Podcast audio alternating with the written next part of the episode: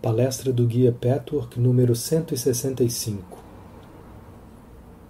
Fases evolutivas consideradas quanto à relação entre os reinos do sentimento, da razão e da vontade. Saudações e bênçãos, meus queridos, amados amigos. Sejam todos bem-vindos ao início desse novo período de trabalho o nosso caminho comum prosseguirá novamente, de uma forma muito significativa. Muitos de vocês, meus amigos, fizeram grande progresso, alguns talvez mais do que percebem. Com frequência, o que você denomina progresso não é realmente, e o que representa verdadeiramente um avanço pode parecer, a princípio, exatamente o oposto. Só depois, em retrospectiva, é que você é capaz de ver o quanto os mesmos aspectos que podem desencorajá-lo à primeira vista são os passos iniciais da sua evolução espiritual. O progresso deve trazê-lo face a face com as suas armadilhas, com aquelas coisas que você tão diligentemente tem ignorado. Assim, Assumir o que lhe é próprio, por vezes, pode parecer para os não iniciados e ainda envolvidos consigo mesmos um desenvolvimento indesejável, que não pode ser identificado como crescimento. Na realidade, esse pode ser o passo mais significativo, a chave para a liberdade, para encontrar a sua verdadeira identidade. Este grupo todo esse empreendimento, esse esforço espiritual como um todo, é uma realidade pulsante, viva, meus amigos. Tem uma forma espiritual. Eu já discuti esse tema ocasionalmente, de forma especial em certos pontos de passagem. Ele é, na verdade, um organismo vivo e em crescimento, expandindo-se de maneira mais bela do que nunca esse organismo em movimento, é bastante consciente de si mesmo, como qualquer coisa viva se torna no curso do seu desenvolvimento. Isso se aplica tanto a uma entidade individual quanto a entidades coletivas, tais como nações, grupos, esforços comuns. As mesmas leis psíquicas são aplicáveis. A consciência deve existir em algum grau em todos os organismos vivos. A consciência grupal pode ser extremamente difusa, como, por exemplo, em animais e plantas. Pode ser altamente desenvolvida, desde que os indivíduos que formam o grupo estejam predominantemente em um estado de consciência elevada o grau de consciência de um organismo grupal reflete o resultado da soma dos seus indivíduos, exatamente como a consciência geral de um indivíduo reflete a soma das várias camadas que o constituem. Essas camadas de consciência são a causa da dissensão interna, do conflito e da dor. Quando ocorre a unificação, as camadas se fundem numa só, sendo ativadas e movimentadas pelo âmago divino.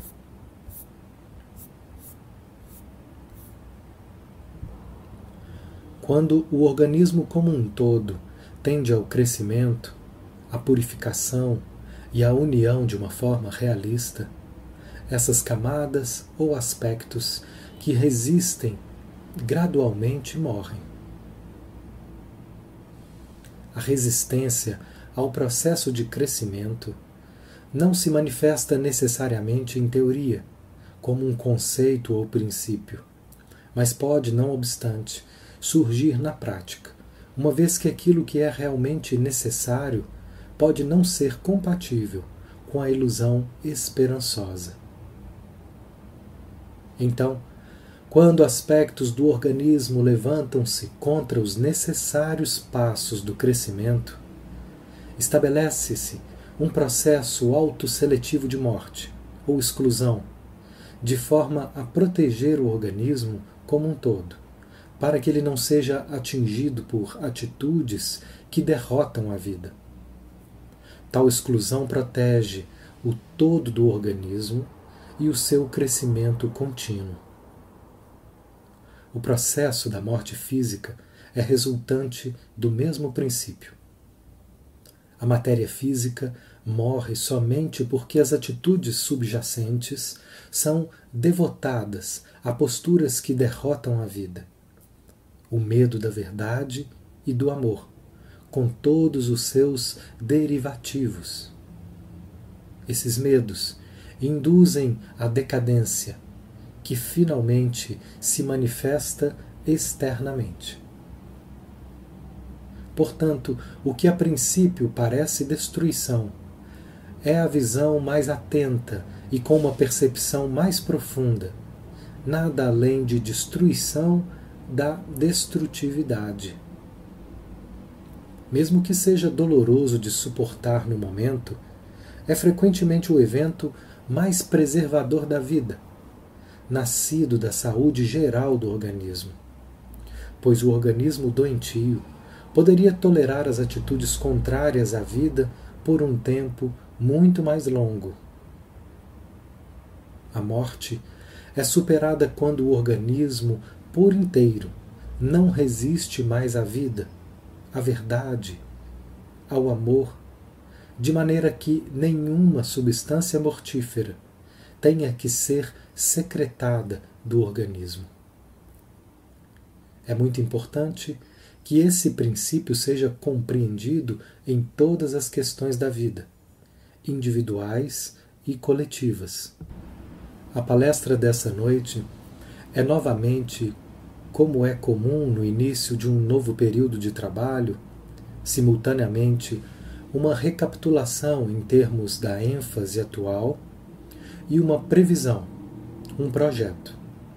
Ela prenuncia a estrutura ou forma que será preenchida pelos indivíduos do ano que está por vir. Quando você observar retrospectivamente a sequência das palestras e do petwork individual, aqueles que realmente o seguem de forma profunda, superando o seu medo do eu, verá que ambos seguem em linhas mais ou menos amplas esse projeto. Eu mencionei acima as várias camadas de consciência. Isso é o que eu gostaria de discutir em seus aspectos particulares, o que abrirá, então, uma nova compreensão acerca do porquê é tão incrivelmente difícil de abandonar o forte controle do ego. Se é que se deve atingir a autorrealização, deve-se alcançar uma nova estrutura de equilíbrio na qual o ego assuma um papel inteiramente diferente. E todos vocês, meus amigos, deveriam mais uma vez considerar seriamente o que é esse patchwork. Por que vocês estão envolvidos nele? Qual é a sua função? Com demasiada frequência, a vagueza ou confusão sobre isso traz dificuldade e incompreensão desnecessária. A função desse patchwork não é remover um ou outro sintoma que se torna, se torna incômodo na vida de uma pessoa. Ele não é um tratamento para uma doença, nem simplesmente uma maneira de se tornar uma pessoa melhor, de se desenvolver espiritualmente. Tudo isso acontece, é claro, mas se deve ser plenamente compreendido por todos vocês. Não importam que não, não importam até onde decidam ir. O objetivo é a realização total do âmago divino. E isso não é mera teoria. Isso é possível exatamente aqui e agora. Vamos, antes de mais nada, recapitular o significado da autorrealização. Tentarei usar novas palavras para atingi-los de forma mais dinâmica. Ela significa revelar, como uma realidade viva, o cerne do ser espiritual. Aquele âmago do eu que é eterno. Repito, que esse não é um conceito religioso aplicável a um futuro distante. Ele está imediatamente disponível.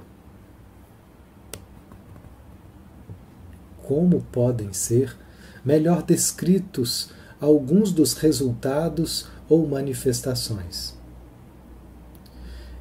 Eu diria que uma nova área é despertada localizada no centro do seu corpo, na, regi na região do plexo solar. A partir dessa área, flui uma nova vida, novos sentimentos, um novo modo de perceber, de reagir, de sentir, experimentar, responder, saber, de ver as coisas, a vida, as pessoas, os valores, as sequências de evento. Tudo é dotado de uma nova luminosidade e de um significado mais profundo. As crenças mudam, ou, se permanecem as mesmas em palavras, são diferentemente sentidas, ou continuam as mesmas por razões diferentes o alcance de uma opinião, uma convicção ou sensação alarga-se e aprofunda. Tudo se torna mais pleno. O eu fica a um só tempo intensamente pessoal e individualista, bem como universal. Aquelas que pareciam contradições incompatíveis unificam-se repentinamente sem quebra de lógica. O medo desaparece e a vida se transforma em prazer sem fim. Só porque o seu oposto não é mais temido. O oposto do estado desejado de satisfação e felicidade não é evitado mas a sua natureza ilusória é desmascarada como resultado de se ter passado por ele. Portanto, não há mais nada a temer. O poder criativo do eu está disponível a qualquer momento. E novamente isso resulta de se ter libertado a personalidade do medo. Essas palavras são inadequadas para descrever o estado, chamado autorrealização. Mas podem dar a alguns de vocês um vislumbre do que está por vir. Porque talvez vocês tenham começado a experimentá-lo num pequeno grau, uma vez ou outra. Ele vem gradualmente, mas às vezes chega de repente. Novamente, essa aparente contradição não é verdadeira. Tal estado só é possível quando todas as camadas superficiais, todas as tendências contraditórias da consciência tenham se unificado com o ser mais profundo. Para ampliar a sua compreensão, será útil ver a história espiritual do homem, a sua evolução, de um certo ponto privilegiado de observação. Em uma fase da história de sua existência espiritual, a entidade era semelhante a um Deus. Era totalmente movido por forças criativas, cósmicas, expressando a consciência universal em cada respiração, em cada movimento da sua existência eternamente viva em um certo ponto, através de uma mudança de direção em sua consciência, ele se separou desse cerne. E ao lutar para se afastar dele, do seu núcleo mais profundo, envolveu-se em ideias errôneas e, consequentemente, em reações e sentimentos destrutivos, e seguindo adiante em cegueira, infelicidade e sofrimento. Juntamente com esse processo, cada afastamento do cerne criava-se a si mesmo como uma camada de consciência. Uma camada adicional cobria a anterior, reforçando assim uma muralha à volta do âmago. Quando essas novas camadas de consciência se formaram, a consciência assim separada funcionou por si mesma, alimentada pelo erro que foi responsável pelo surgimento das camadas revestidoras, ao invés de ser nutrida pela fonte. Eis porque o homem experimenta tão frequentemente esse andar em círculos, o dar voltas infinitamente. A abordagem que vem da fonte é indivisível, unificando todas as divisões e todos os conflitos. É essa, em traços muito amplos, a história espiritual do homem e aquilo que o trouxe ao estado em que se encontra agora. Retornando um pouco, novamente veio uma conjuntura em que toda essa dor, sem uma saída visível, induziu a violência, a fúria, a cobiça, o isolamento e muitas outras emoções destrutivas. Isso ainda existe hoje na alma humana. O sofrimento, a cegueira, a desesperança produzem sentimentos desprovidos do amor, o egoísmo e, com frequência, as reações mais violentas e maldosas diante do mundo. Na aurora da humanidade, quando o homem era pouco mais consciente de si mesmo que um animal, ele se expressava e agia completamente a partir desses sentimentos destrutivos. O homem primitivo não conhece inibição ou consciência. Ele está muito desligado dos seus semelhantes para sentir a dor deles como idêntica à sua própria. O sofrimento o fez cego por demais, porque a sua cegueira o levou ao sofrimento. Assim ele destrói e indulge em seus impulsos destrutivos.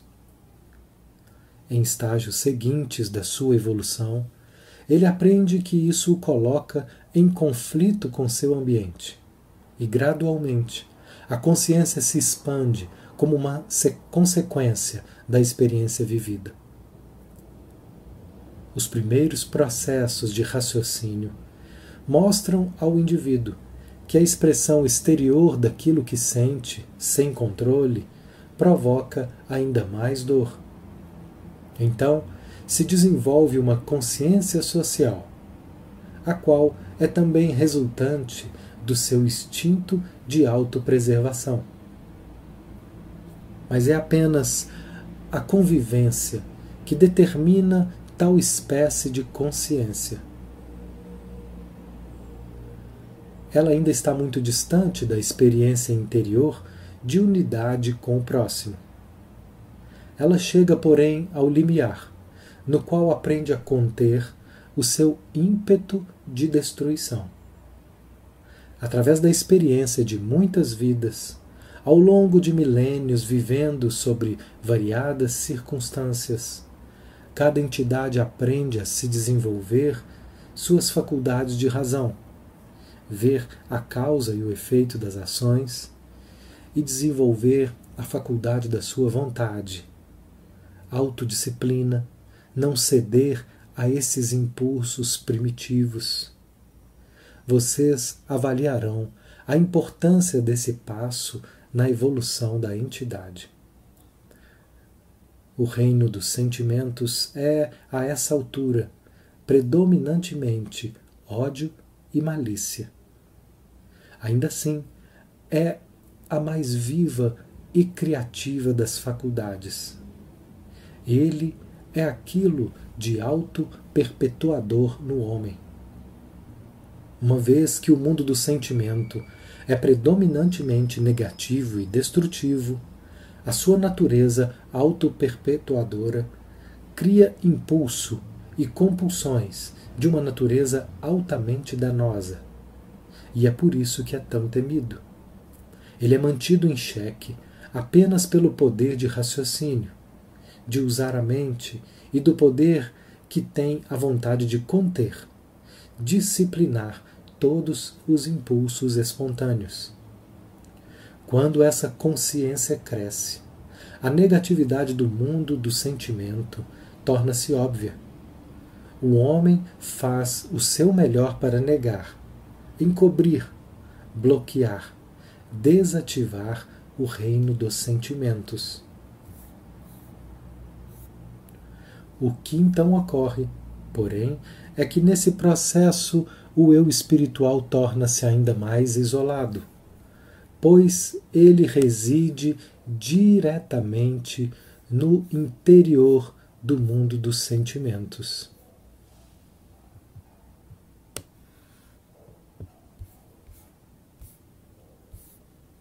A máscara criativa de sentimentos é o divino.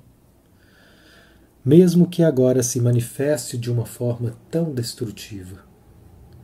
Portanto, quando a razão e a vontade erguem uma barreira, uma barricada em torno dos sentimentos de forma a se porem a salvo da criatividade autoperpetuadora negativa, elas também criam outra barreira ao redor do âmago divino. O processo autoperpetuador positivo.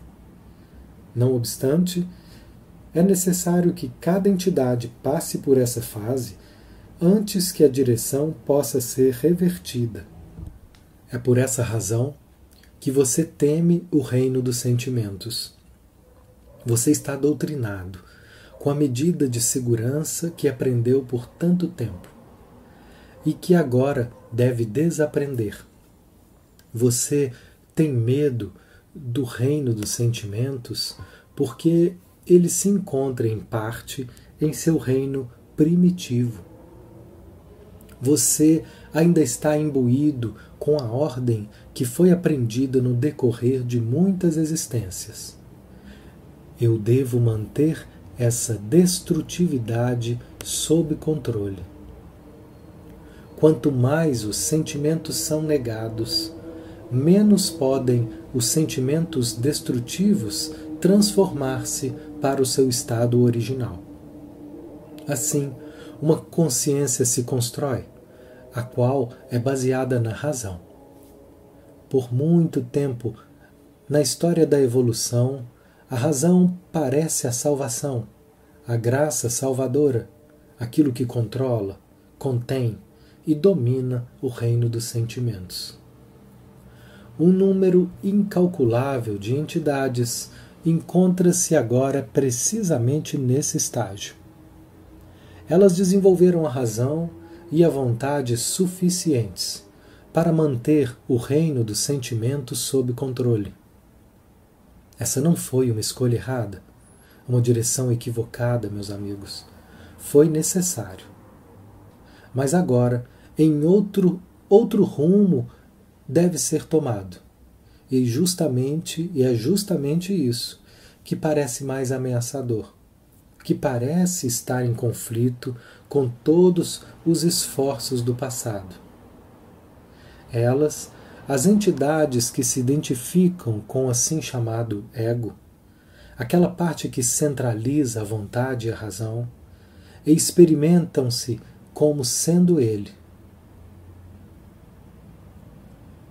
Por essa razão, Todo desafio para mudar de direção aparece para o seu ser inconsciente como uma enorme ameaça, pois ativar o mundo dos sentimentos parece uma tarefa bastante perigosa, que deixa a descoberto os sentimentos mais primitivos, egoístas e destrutivos, o que parece não ter fundo, ser algo finitivo.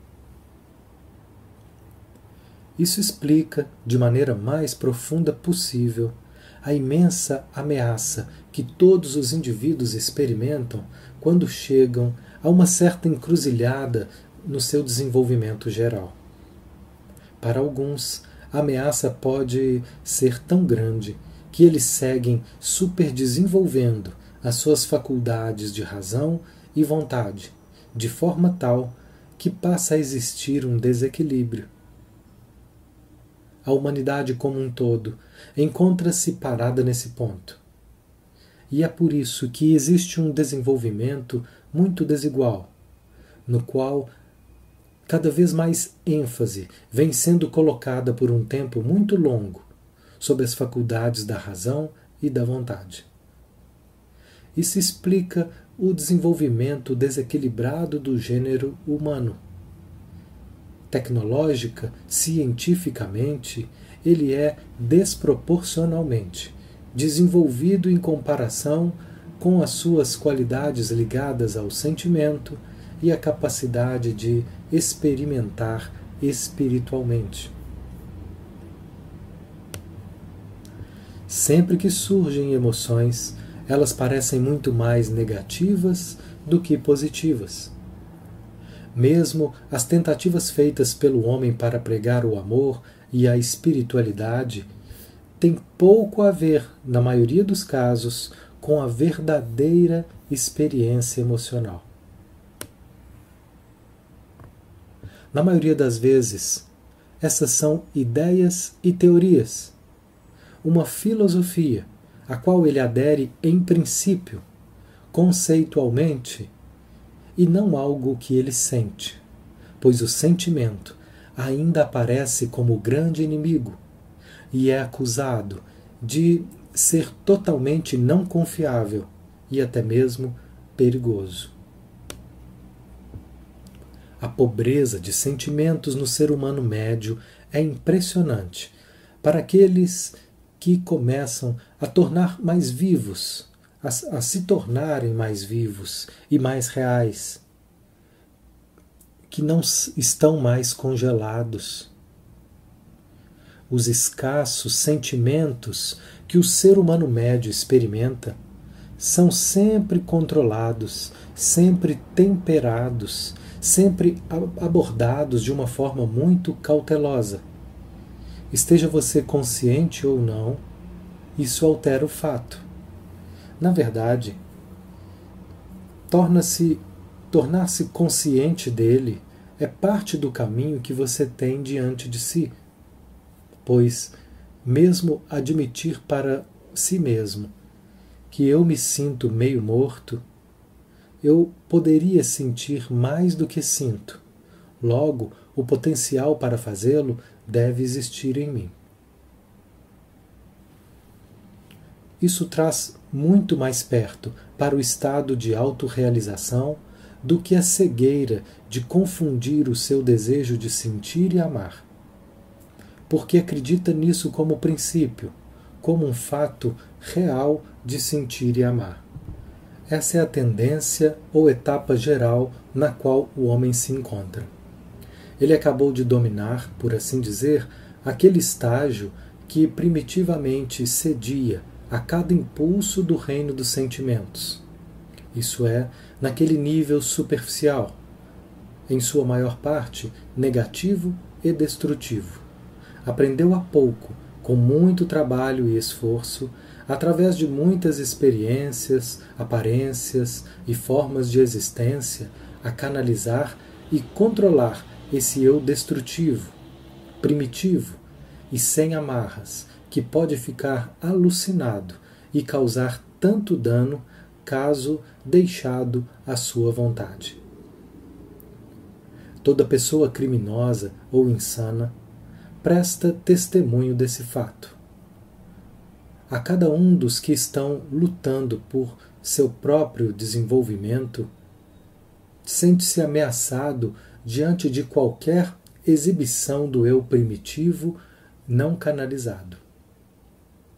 Essa parece ser uma grande dificuldade, pois como pode ser alcançado a autorrealização quando o mundo dos sentimentos é negado e não transcendido, quando a entidade não aprende a lidar com ele e descobre por si mesma que existe algo lá embaixo e que o mundo dos sentimentos não é um poço sem fundo de terror desconhecido, de violência e egoísmo irracional, de desolação sem sentido.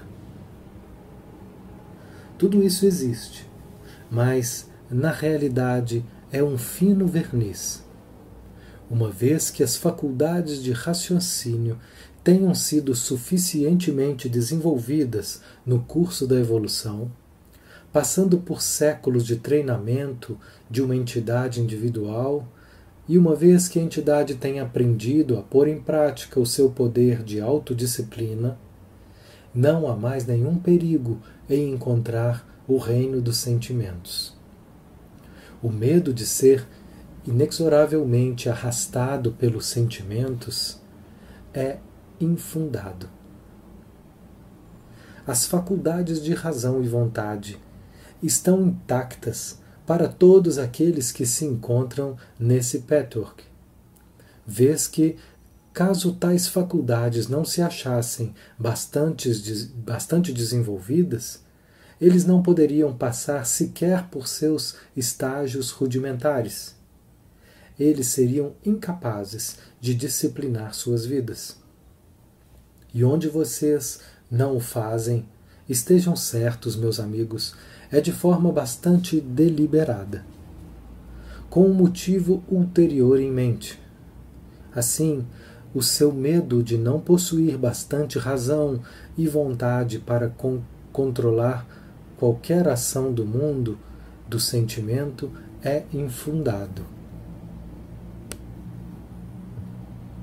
O homem, desse modo, tem que aprender a seguir na direção oposta àquela que tomou até aqui.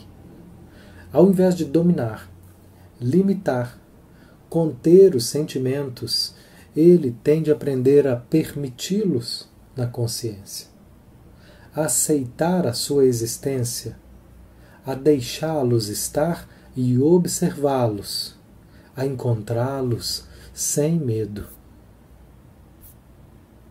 Então, ele verá o quanto é fácil admitir os sentimentos sem ter que agir por conta deles. Antes, escolhendo deliberadamente a ação resultante. Talvez não esteja ainda claro por que é necessário, em primeiro lugar, conter o que mais tarde deve ser liberado sem amarras.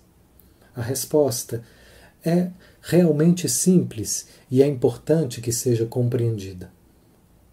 Quando observa uma pessoa primitiva ou um animal, você vê que a consciência ainda não é suficiente para que exista raciocínio ou vontade.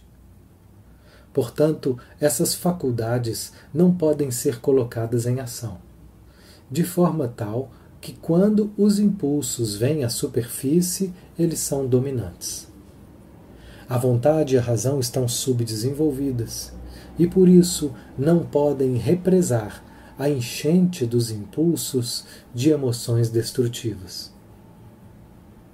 Portanto, muitas existências têm que ser vividas para treinar a ação, a razão e a vontade.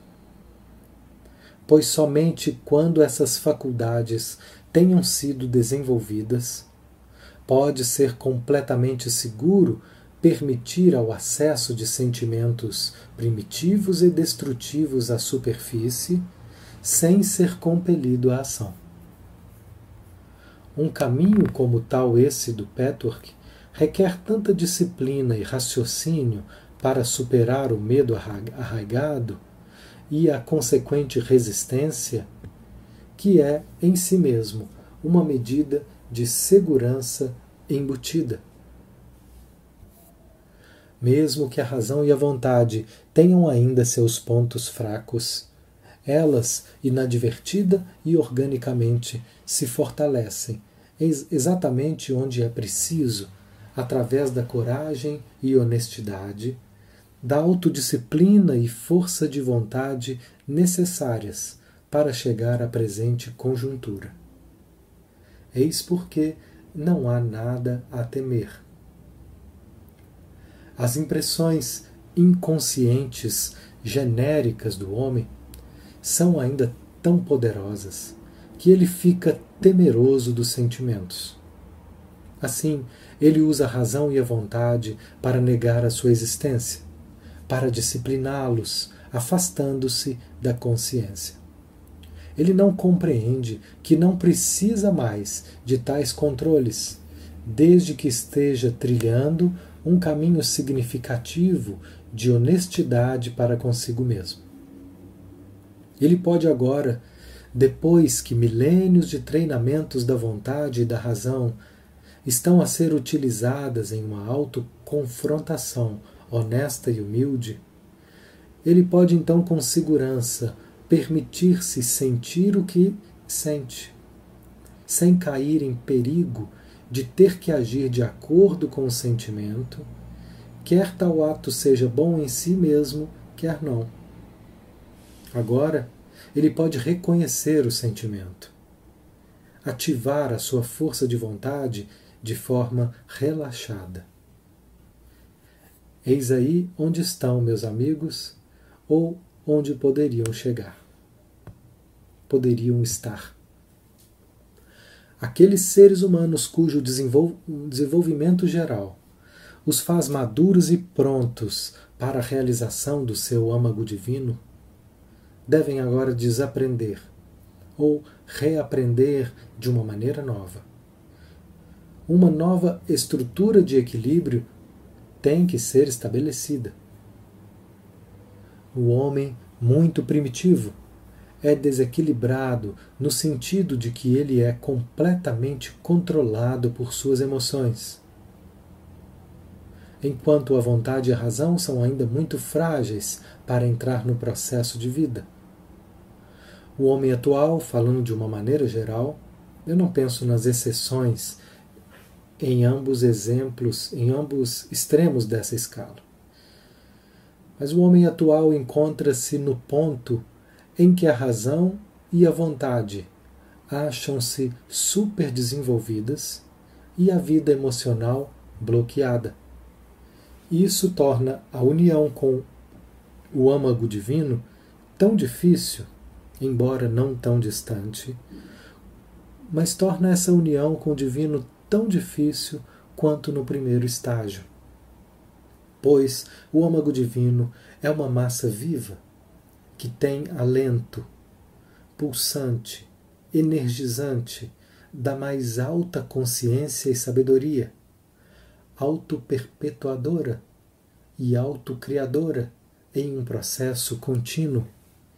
Ele é tão patentemente vivo que não existe palavra para descrever a intensa natureza de sua vitalidade. Quando os sentimentos são temidos e, portanto, negados, a vitalidade é necessariamente também negada. Quer a entidade esteja ou não consciente dessa conexão. A razão e a vontade, por si mesmo, jamais podem injetar vitalidade na personalidade. Elas não podem, tampouco, trazer a personalidade à consciência do núcleo divino.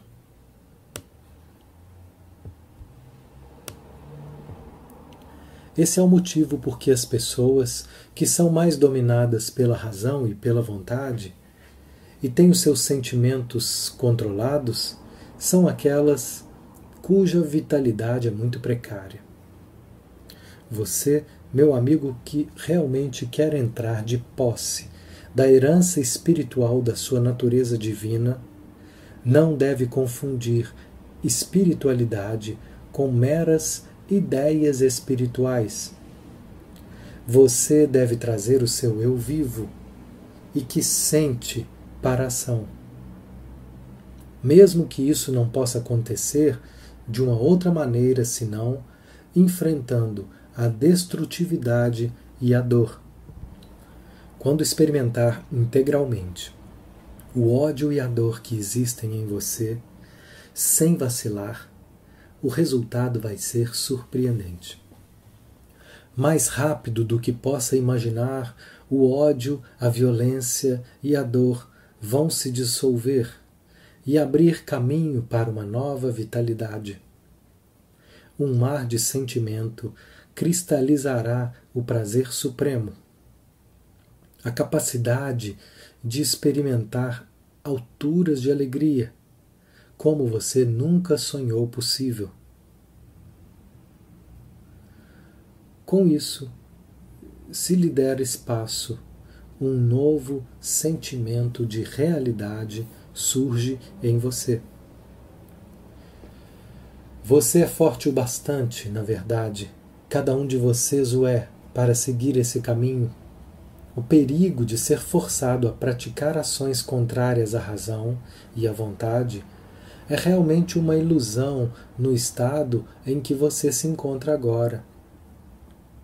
O perigo agora é a sua dificuldade em admitir que você ainda não é quem você gostaria de ser. Mas que preço alto pago viver a vida como se. Uma vez que você decida encarar-se como é e passar pela dor de alguns sentimentos, você vai se convencer muito rápido que não apenas o reino do sentimento não é um poço sem fundo, como também que o seu verniz é muito superficial. Uma vez que aprenda a lidar com esses sentimentos, apenas deixando-o existir, eles vão se dissolver tão rapidamente que você chegará a sentir essa nova vitalidade muito em breve. Essa deve ser a estrada. Você precisará de auxílio e orientação passo a passo. E é nisso que nos concentraremos nesse ano que vem vindo. Muita orientação já foi ativada e veio em seu auxílio em abordagens de todas as espécies de fontes e caminhos novos. Nessa palestra, eu gostaria de discutir outro passo de ajuda que você pode utilizar e que constitui um importante aspecto no seu caminho. Quando você tiver atingido no seu patchwork uma certa fase de percepção das emoções, verá o que está constantemente fazendo com alguns dos seus sentimentos, muitos dos seus sentimentos. O que você está fazendo é isso. Usando a mente agitada, a faculdade de raciocínio super enfatizada, para encaixar os seus sentimentos em um quadro, para construir teorias sobre o porquê de você sentir de uma determinada maneira. A mente é tão super treinada em seus assuntos, utilizando em excesso a razão, que você acha que precisa de uma razão para sentir de um certo modo. Assim, sempre lhes escapam, quais sejam, sejam quais sejam os reais motivos, sempre lhes escapam como está a verdadeira situação. Imediatamente você tece uma teia de razões e explicações para imagens fixas, para construir e encaixar os seus conceitos ao redor e dentro dos sentimentos verdadeiros, até que a própria vida deles é extraída. Uma vez que os sentimentos são temidos e a razão é a medida salvadora, você fabrica razões para existir. Você está sempre cheio de explicações para o porquê de sentir de determinada maneira, até que não sobra nenhum sentimento, só teoria e explicação. Isso é muito importante, meus amigos. quando puderem enxergá-lo, vocês serão capazes de usar essa ajuda que lhes dou aqui. Digamos, por exemplo, que você se sinta magoado. Em muitos casos, essa mágoa é completamente negada, até para você mesmo. Ela é manipulada e transformada em uma acusação, frequentemente de forma elaborada e às vezes até utilizando fatores parcialmente verdadeiros a respeito da pessoa que o feriu.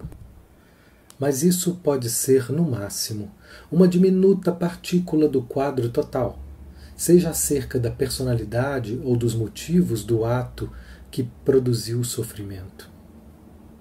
Portanto, não há mais qualquer realidade nas explicações e avaliações elaboradas e aparentemente razoáveis.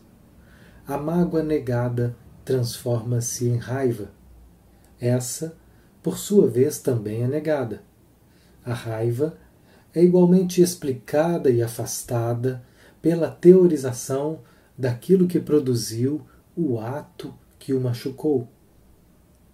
Tudo isso torna impossível a verdadeira experiência do agravo. E quando uma experiência real é negada, você não pode deixá-la verdadeiramente para trás. Não pode superá-la. E assim acontece, e você constrói com frequência em cima dessa estrutura uma falsa mágoa, exagerada. O jogo de que tanto falamos. Veja o que você me fez. A minha mágoa agora força você agir de forma diferente. Esse tipo de mágoa, artificialmente exagerada, é o resultado de todas as falsas camadas que separam a consciência da mágoa original. A dor falsa é uma dor insuportável, que o leva ao desespero e jamais a uma conclusão ou a uma solução satisfatória. A mágoa real é uma experiência branda, suave, nunca insuportável, sempre deixando intacta a essência da personalidade. Caso você possa deixar de sentir tal mágoa, simplesmente sem adornos, declarando qual o fato e por que ele o fere, um novo padrão estará sendo criado. Se puder simplesmente deixar o sentimento ser em você, vai aprender não apenas a lidar com seus sentimentos sem perigo, mas também com o mundo que o cerca. Essa é a forma segura e realista, a qual irá, ao mesmo tempo, estabelecer uma nova linha vital para o núcleo criativo, a sua verdadeira identidade.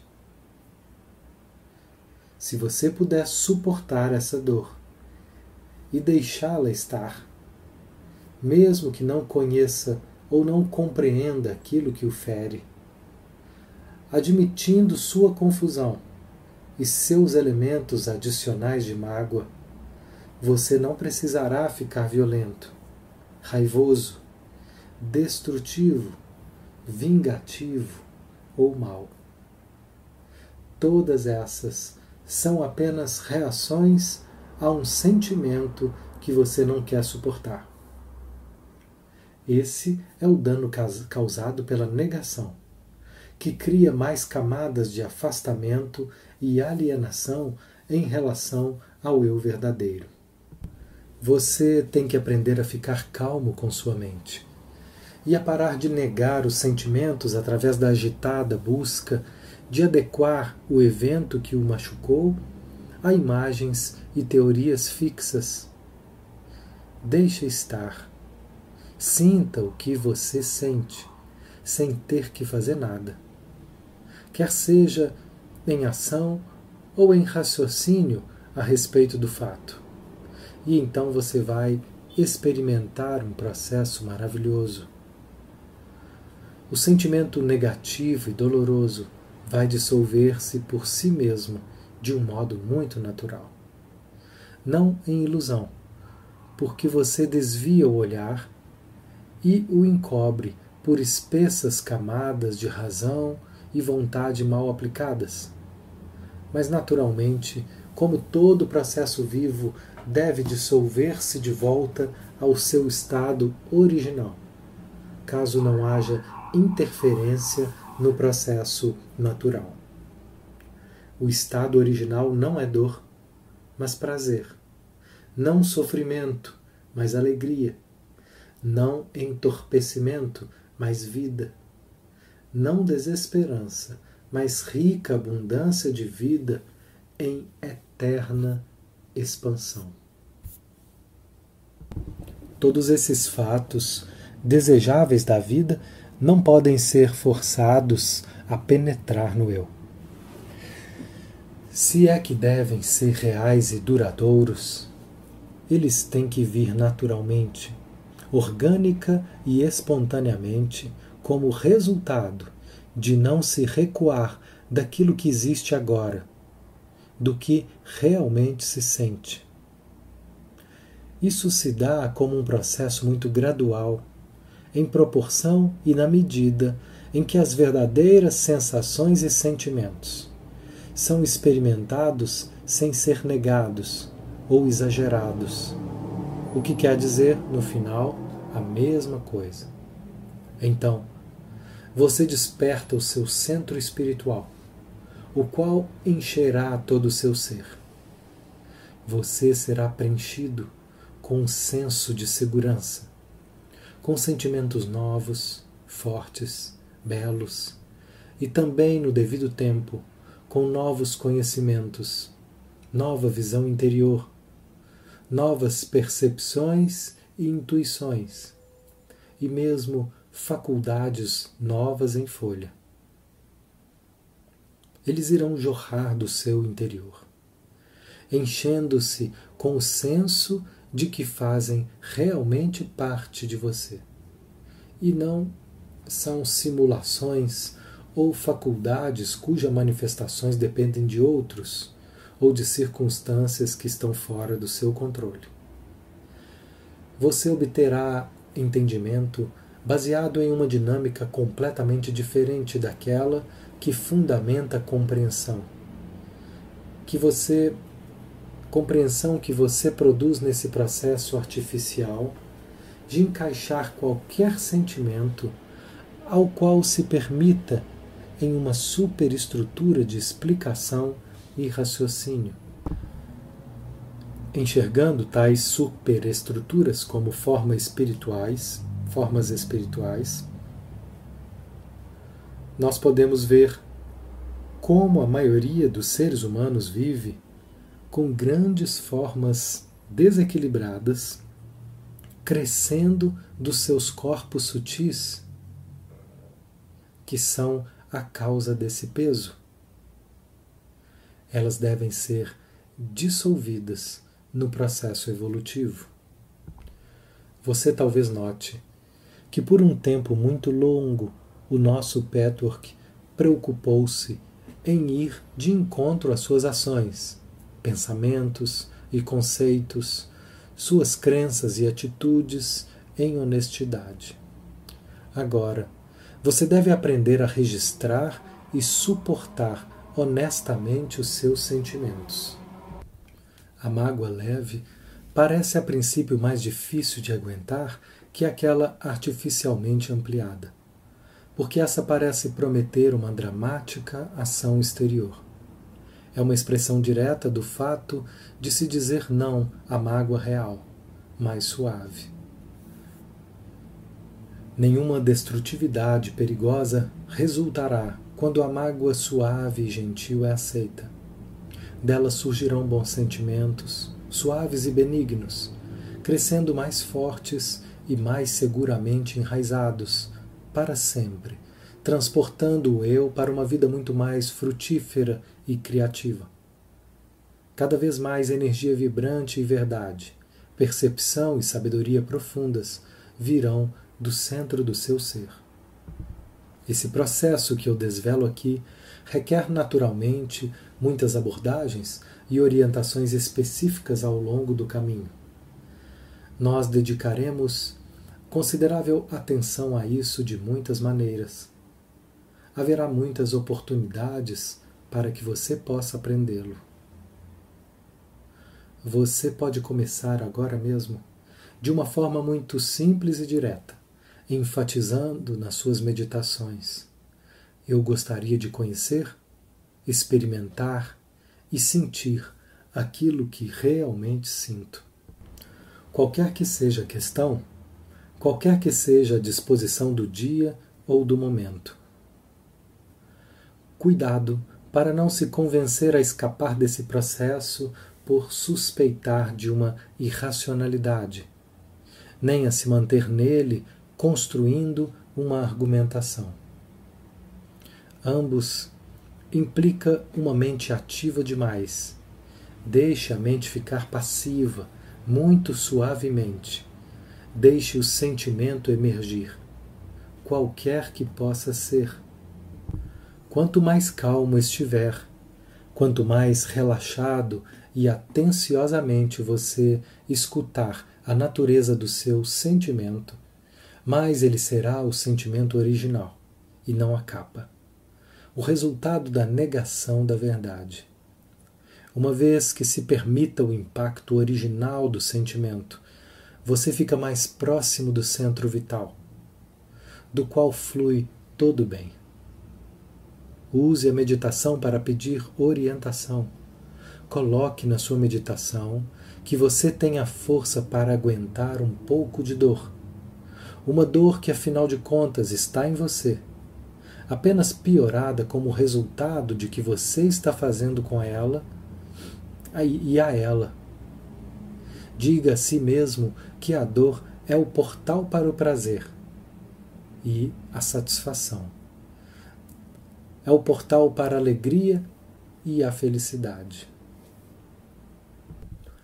Somente encontrando o sofrimento original é que você pode eliminar o entorpecimento artificial do reino dos sentimentos, que lentamente se espalha e faz com que as faculdades da vontade e da razão hajam como robôs, tão diferente em natureza do fluxo vital da existência, que é o subproduto do reino dos sentimentos.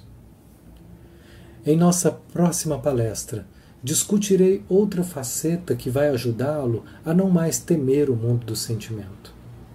Falarei sobre como genuinamente eliminar a destrutividade da qual você tem tanto medo a ponto de excluir a própria vida. O que eu acabei de dar é uma chave vital para você. Não lute contra a dor, pois ao combatê-la, você evita a experiência cuja aceitação integral é necessária para que se cresça realmente, escapando dela e tornando-se em seguida mais forte e feliz. Você então aprenderá a reconhecer a diferença sutil, porém enorme, entre emoções genuínas e as desonestas e fabricadas. O que você que você possa recordar-se sempre e sempre que não há problema que não possa ser resolvido. Não exista nenhum ponto no qual o caminho tenha que cessar para ninguém. A expansão do viver criativo, da capacidade sempre crescente de experimentar a bondade da vida é realmente infinita Assim, o caminho espiritual deixa de ser uma tarefa ameaçadora ou trabalhosa quando você vai de encontro à sua obstrução e ilusão. Pelo contrário, torna-se a própria libertação. Mesmo a autorrealização não é um objetivo específico, finito. A pessoa com as mais graves aflições e distorções que diz: Eu vou até o fim. Não há como me parar, porque essa força criativa em mim fará o seu trabalho à medida em que eu o permitir. Está muito mais próximo do preenchimento e de realização total do seu eu verdadeiro do que aquela que a capacidade intelectual, razão e vontade funcionam o suficiente para ocultar a alienação interna e que, portanto, pensa que seu caminho não precisa passar pela dor. Deixe que a consciência divina infiltre todo o seu ser, meus amigos, do modo que lhes mostro e no qual os guio, vocês farão disso mais do que uma esperança, um ideal e uma meta distante. A realidade desse fato vai mostrar-lhes quão diferente se torna a vida. Isso pode ser seu, de cada um de vocês, se realmente quiserem. A sua mente tem a escolha. Nesse ano, novamente, grandes e maravilhosas forças são trazidas aqui e estão a fluir, as quais são em parte resultados dos seus sinceros bons esforços, da superação que já ocorreu e dos sentimentos amorosos que aqui existem. De outra parte, são também um influxo de reinos espirituais preocupados em ampliar importantes empreendimentos nessa terra.